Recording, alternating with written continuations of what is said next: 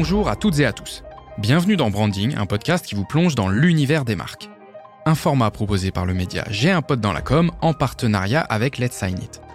Présente dans notre quotidien, les marques façonnent nos habitudes de vie. Mais que connaissons-nous vraiment d'elles? Pour en savoir plus, nous allons rencontrer les plus grandes marques et vous faire découvrir leur histoire, leurs anecdotes et leurs stratégies. Dans cet épisode, nous recevons Lucie Thomas, directrice marketing opérationnelle et communication chez Brico Dépôt. Bonjour Lucie. Bonjour. Alors Lucie, depuis 30 ans maintenant, Brico Dépôt, c'est un acteur de référence du bricolage, de la rénovation et de l'habitat. Cette chaîne de magasins compte 123 dépôts en France et près de 48 millions de passages en caisse chaque année.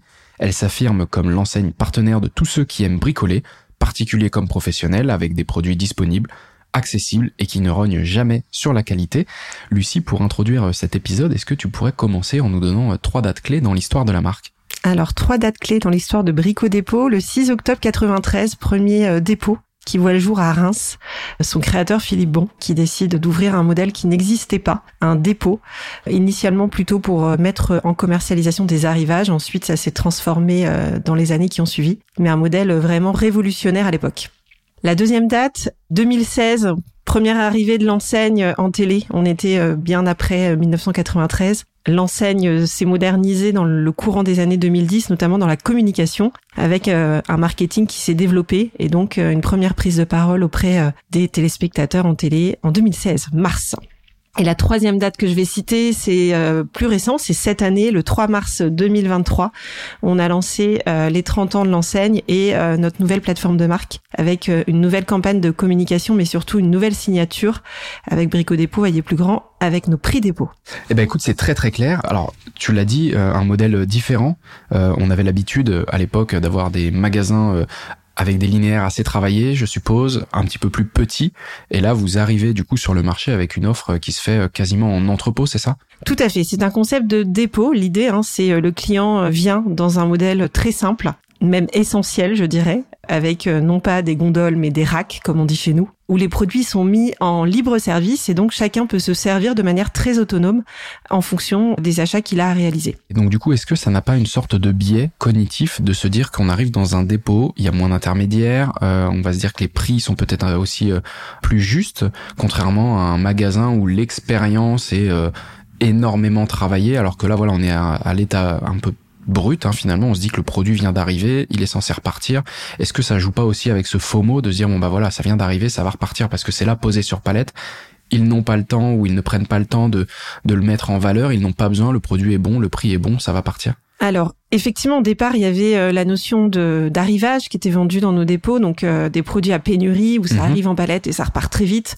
Euh, on fait venir nos clients très rapidement pour qu'ils puissent les saisir. Ensuite, on a développé ce qu'on appelle la gamme permanente, c'est-à-dire des produits stockés toute l'année dans ces racks, dans mhm. ces euh, dépôts, avec euh, une accessibilité en quantité chantier immédiate, toujours avec la même proposition commerciale, c'est-à-dire des prix compétitifs, mhm. du stock et la capacité euh, bah, pouvoir proposer à des clients ces produits-là toute l'année sans qu'il ait euh, cette notion de pénurie. Ce qui est intéressant, c'est que effectivement le modèle de Brico Dépôt est issu du discount. Maintenant, on parle plutôt de low cost. Donc, on fait en sorte d'avoir euh, un modèle très court avec donc un merchandising simplifié, avec mhm. des achats simplifiés, avec une mise en marketing simplifiée, ce qui nous permet de garantir des prix compétitifs toute l'année.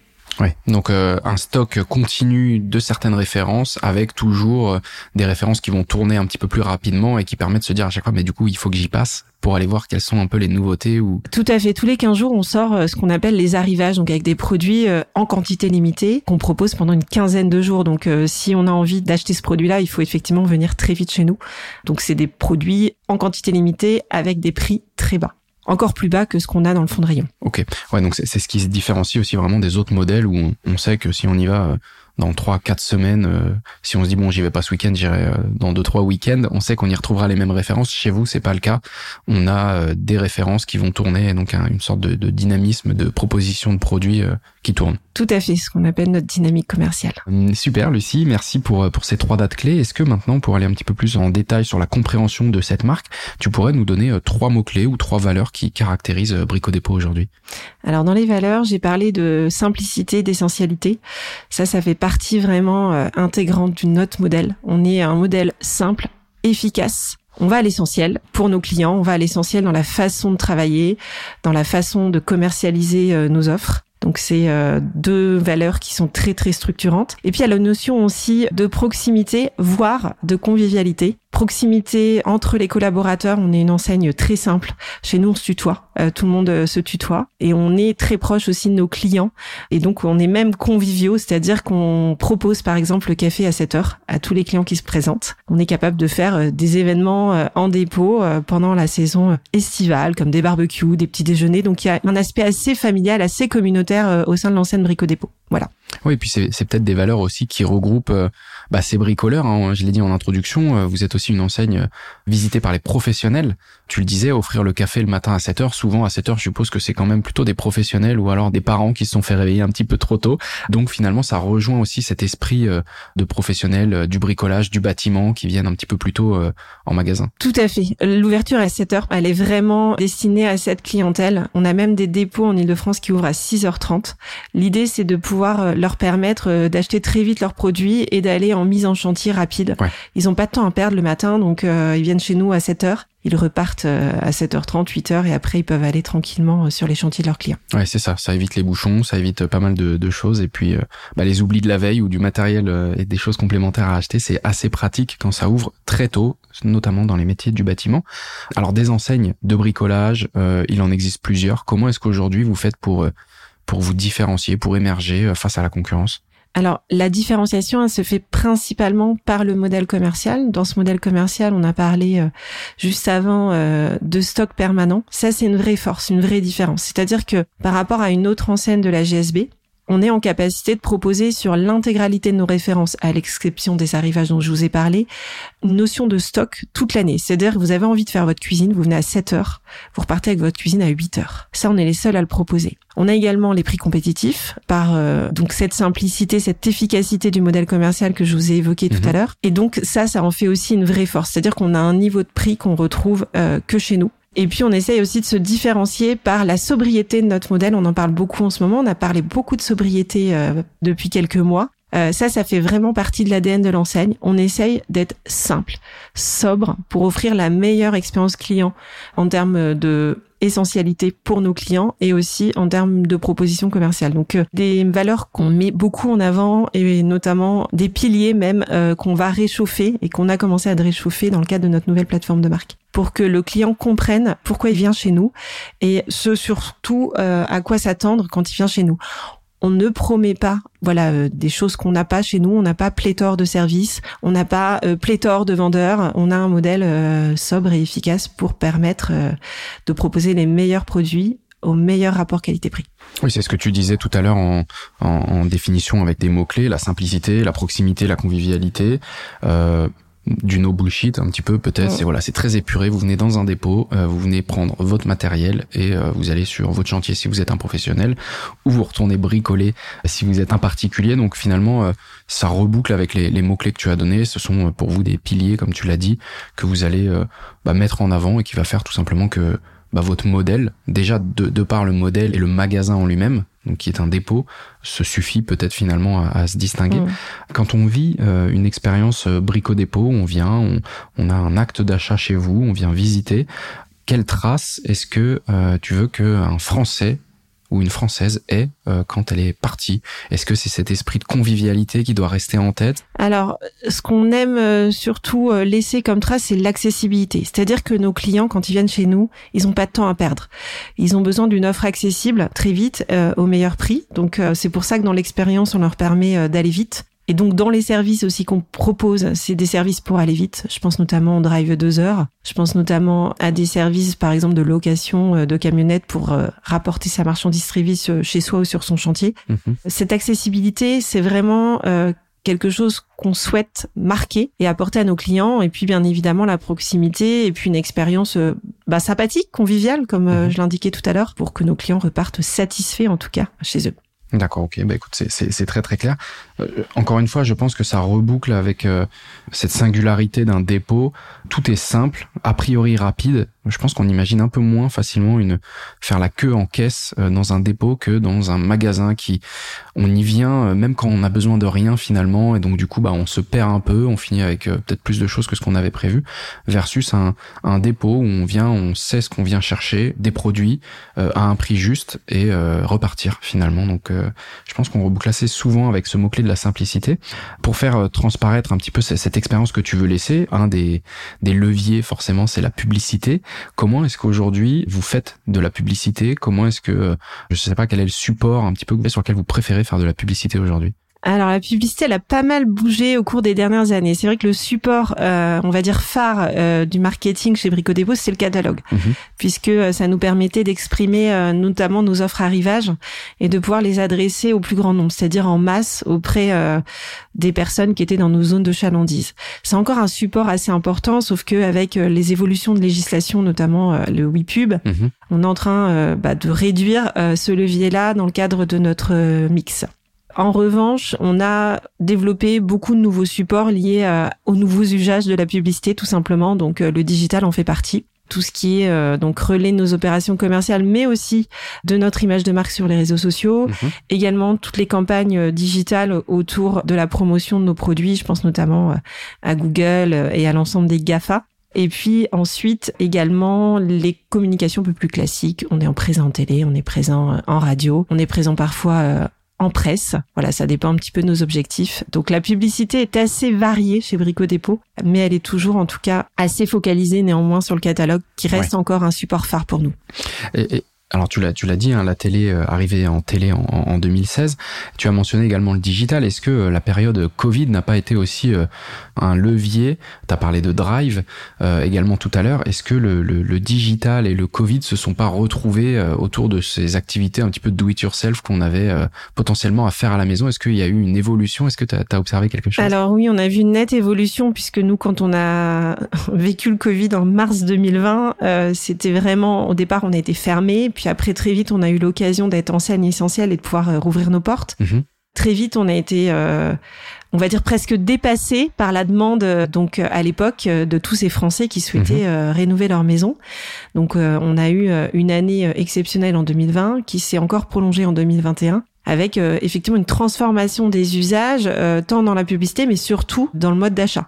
C'est-à-dire qu'au départ, on avait principalement une clientèle en canal de vente physique, c'est-à-dire dans le dépôt, et puis maintenant, euh, on a une clientèle, on va dire, plus diversifiée, qui vient à la fois acheter en ligne, que ce soit en mode livraison ou en mode drive, donc click and collect, mhm. ou alors des personnes qui viennent en dépôt directement. Donc, il n'y a pas un client dépôt, un client drive, un client livraison.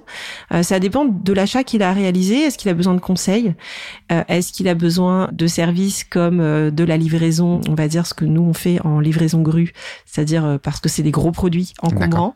voilà, on a une diversification des canaux de vente comme un peu tout le monde, l'omnicanalité euh, depuis 2020 s'est nettement développée.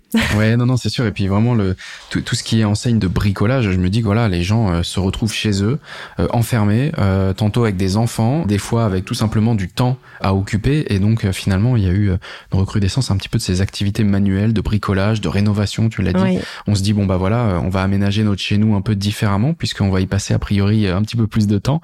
Et donc je sais que toutes ces activités commerciales qui proposaient du drive on réussit euh, derrière avec euh, le Covid à retrouver un semblant d'activité euh, quelque peu différent. Et donc du coup, je pense que la place du digital a aussi bah, peut-être un peu changé parce que les gens pouvaient être adressés plus facilement sur sur les plateformes. Oui, tout à fait. Et puis on avait aussi pris l'habitude, nous consommateurs, de pouvoir accéder à ces produits-là par le drive. Donc mhm. même si le Covid s'est arrêté, on a gardé ces modes de consommation. Donc on a des ventes en ligne qui sont en constante évolution. Ok. Eh ben écoute, au moins euh, il y a eu cette euh, activité et finalement ces, usages qui se sont développés. Euh, si on devait faire un, focus sur une ou deux campagnes de la marque, ce serait quoi les campagnes un petit peu phares? Alors, les campagnes récentes, c'est bien évidemment celle qui vient de sortir le 3 mars pour euh, lancer notre nouvelle plateforme de marque. Ça faisait un moment qu'on n'avait pas pris la parole pour parler de l'enseigne. On avait beaucoup de campagnes de communication commerciale pour parler de nos offres, mais un peu moins pour parler de l'enseigne. On s'est dit qu'il fallait euh, justement remettre en avant les piliers du modèle, faire comprendre euh, ce qu'on avait à proposer C'était pas toujours lisible pour les clients. On l'avait vu dans le cadre de tables rondes de consommateurs. Certains avaient du mal en fait à, à saisir ce qu'on pouvait leur proposer. C'est-à-dire qu'ils nous assimilaient beaucoup aux arrivages Mhm. qu'on citait tout à l'heure, mais un peu moins à tout le reste, c'est-à-dire tous ces produits euh, très compétitifs euh, qu'on a euh, en gamme permanente toute l'année dans nos dépôts ou sur le site internet. Des grandes marques aussi. Euh, c'est pas que des marques premier prix ou des marques euh, propres. Euh, on a vraiment, euh, comme tous les autres distributeurs, euh, voilà, sans les citer, euh, des marques d'outillage, des Mhm. marques euh, d'électricité, etc. Donc on avait besoin de parler euh, de ce qu'on avait à proposer. Donc pour ça, on est revenu avec une campagne de communication au mois de mars avec une nouvelle signature pour aussi montrer euh, qu'avec Brico Dépôt, on avait la capacité, malgré la tension sur le pouvoir d'achat et puis le contexte un petit peu compliqué du moment, euh, la possibilité de ne pas renoncer à ces chantiers, à ces travaux. D'où la signature, voyez, plus grand avec nos prix dépôt. Vraiment pour montrer euh, qu'on peut continuer à voir grand, peut continuer à rénover son habitat, euh, parce que euh, avec Brico Dépôt, on a euh, la possibilité d'accéder à des prix euh, accessibles, très compétitifs même. Donc cette campagne, elle s'est voulue plutôt sur l'image de marque, même si associée à une année des 30 ans et un anniversaire avec des offres commerciales très attractives, pour parler voilà du stock, de la quantité, de la simplicité, de la rapidité. On est parti sur euh, une tonalité beaucoup plus moderne avec euh, la mise en avant euh, voilà de différents types de, de personnages dans cette campagne de publicité qui pouvaient être ben, monsieur et madame tout le monde. On Mhm. n'avait pas envie d'être clivant et euh, de ne s'adresser qu'à une certaine tranche de la population. Il faut savoir que chez Brico Dépôt, tout le monde peut venir. Alors oui, forcément, si vous avez un niveau de bricolage euh, plus averti, c'est plus simple. Vous serez plus autonome, mais euh, on s'adresse à tout le monde, aux femmes, aux jeunes, aux gros bricoleurs, aux moins gros bricoleurs. Euh, donc on avait euh, besoin d'en parler euh, pour rassurer. Voilà. Donc ça c'est la c'est la première campagne. Finalement c'est c'est une campagne comme tu l'as dit de branding de refaire savoir euh, ou de faire savoir à ceux qui ne le savent pas euh, bah finalement euh, une accessibilité à une gamme permanente. C'est vrai Mhm. qu'il y avait enfin en tout cas moi dans dans mon imaginaire c'est vrai que j'ai plutôt le la sensation d'arrivage. Tu l'as tu l'as très bien cité. Et je pense que si j'avais été dans le panel j'aurais cité la même chose c'est qu'on se dit voilà il y a on n'est pas sûr de trouver ce que l'on veut. Par contre euh, il y a de la surprise. C'est peut-être ce pan là qui revenait en tout cas. Et donc là la nécessité de réaffirmer cette plateforme de marque enfin en tout cas d'affirmer cette plateforme de marque de faire savoir également euh, tu l'as très bien dit que euh, bah c'est pas parce que c'est un modèle un petit peu plus épuré simple qu'il n'y a pas de grande marque finalement comme dans les autres enseignes. Donc euh, je pense que c'est deux notions assez importantes. Donc ça c'est la première campagne qui est actuellement euh, encore diffusée c'est ça sur sur tout format? Tout à fait, c'est une campagne euh, tout format euh, qui a vu le jour le 3 mars, qui a révélé notre nouvelle signature et qui continue d'être diffusée en fil rouge tout au long de l'année au travers des différents supports de communication. pour l'année des 30 ans Pour l'année des 30 ans, tout à fait. Alors la deuxième campagne, je reviendrai sur cette campagne de 2016. Je vous ai cité tout à l'heure mars 2016 avec l'arrivée en publicité. Euh, C'était une campagne euh, qui voulait vraiment incarner la simplicité. À l'époque, on était sur une signature un petit peu différente. On était brico dépôt, Mhm. euh, la qualité et le prix, l'essentiel en deux mots. On voulait vraiment traduire la notion d'essentialité. Et on avait fait une campagne de publicité sur deux mots, justement. Donc on avait euh, des éléments sémantiques. Par exemple, euh, la campagne en télé, c'était qualité, prix. On avait, euh, voilà, toute une communication qui était articulée autour d'un champ sémantique des deux mots en fonction de ce qu'on avait à dire. Euh, cette campagne, elle a été intéressante puisqu'elle a permis en tout cas euh, d'amener Brico Dépôt en télé et euh, de révéler l'enseigne au plus grand nombre. Cependant, un, peu plus froide. Euh, elle était, euh, on va dire, euh, sans incarnation. On était plutôt sur une essentialité, sur les produits, sur les prix, sur des mots. Et euh, c'est vrai qu'on s'est rendu compte qu'elle était peut-être un peu trop euh, à distance euh, Ouais. nos consommateurs. Euh, D'où la volonté euh, par la suite de travailler une communication un petit peu plus chaude et un petit peu plus incarnée. D'accord, très clair. Oui, c'est vrai que c'est et, et ça renforce un peu cet esprit. euh, euh, tu le disais tout à l'heure de hard discount finalement, euh, où on voit pas forcément de l'humain, on voit juste des prix euh, et cette simplicité Mm. finalement. Donc euh, beaucoup de une campagne basée sur le copywriting et le, et le choix des mots finalement. Tout à fait. On a eu tendance à vouloir être assez sobre dans les codes euh, Mhm. par le passé, se disant que euh, on était un modèle discount maintenant plutôt low cost et qu'il Ouais. fallait justement l'incarner euh, par quelque chose de simple. Cependant, c'est vrai que c'est pas parce qu'on a un modèle low cost qu'il faut pas parler au plus grand nombre et euh, qu'il faut pas être proche. Mhm. euh, et avoir des codes euh, qui parlent aux gens. Donc euh, ça, c'est sur quoi on a travaillé au cours des dernières années euh, pour bouger un peu justement euh, le ton de notre communication. Oui, puis il y a, y a, plusieurs enseignes hein, qui, qui sont euh, historiquement plus dans le discount, mais le branding, la marque a besoin aussi d'évoluer. Euh, elle évolue aussi avec euh, avec le temps et finalement, on voit que ça s'humanise un petit peu plus, ça s'incarne un petit peu plus comme tu l'as dit, et on se détache un petit peu progressivement pour se bah, finalement faire savoir aussi. Et c'est tout l'enjeu de la campagne dont tu as parlé tout à l'heure, de faire savoir et connaître un petit peu plus son offre. Bah, c'est un petit peu plus simple quand on l'humanise on l'incarne et qu'on explique et qu'on prend un petit peu plus le temps, parce que finalement euh, la simplicité c'est d'aller direct à l'essentiel et on prend pas le temps, bah là c'est de prendre un petit peu plus le temps finalement. Tout à fait. Et puis maintenant, le consommateur attend euh, d'autres choses. Et puis, euh, c'est pas parce qu'on est euh, low coster qu'il faut parler que de prix. On a d'autres choses à apporter. nous, on est rentré plutôt par la notion de bénéfice, c'est-à-dire qu'est-ce qu'on va vous apporter, vous consommateurs. Le prix est un élément pilier pour nous, forcément, mais pas que. si on parle que de prix, on rassure pas assez.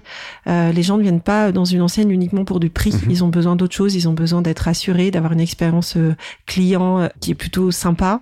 Donc voilà, tous ces éléments-là, il est important de les mettre en avant avant. Euh, je pense pas qu'aujourd'hui de parler que de prix produit euh, ce soit suffisant pour aller chercher en tout cas de nouveaux consommateurs. Eh ben écoute, tu as très très bien résumé euh, cette partie sur les campagnes et euh, l'intérêt de prendre le temps finalement. Lucie, est-ce que tu peux, euh, avant de terminer cet épisode, nous parler des engagements euh, de la marque euh, Brico Dépôt, tant sur l'aspect RSE, mais également sur l'offre, votre promesse, comment vous allez continuer d'accompagner vos clients? Alors sur la RSE, on a des engagements assez importants qui sont aussi des engagements qui viennent hein, du groupe Kingfisher, puisqu'on fait mhm. partie de ce groupe, notamment par exemple sur les filières d'approvisionnement de nos produits, par exemple mhm. sur les filières du bois on a des produits euh, issus euh, des forêts euh, gérées durablement. Mhm. On a aussi des engagements liés à la sobriété énergétique. ça s'est accéléré notamment au, cours des derniers mois, mais on n'avait pas attendu, on va dire l'automne 2022 pour se dire, il faut. Je fais attention. Donc nous, on avait déjà des mesures dans nos dépôts de sobriété. On avait installé par exemple des éclairages LED. Mhm. on faisait attention sur la consommation chauffage. Mhm. Donc on avait déjà pris ces engagements-là puisque le modèle de par nature, il est sobre.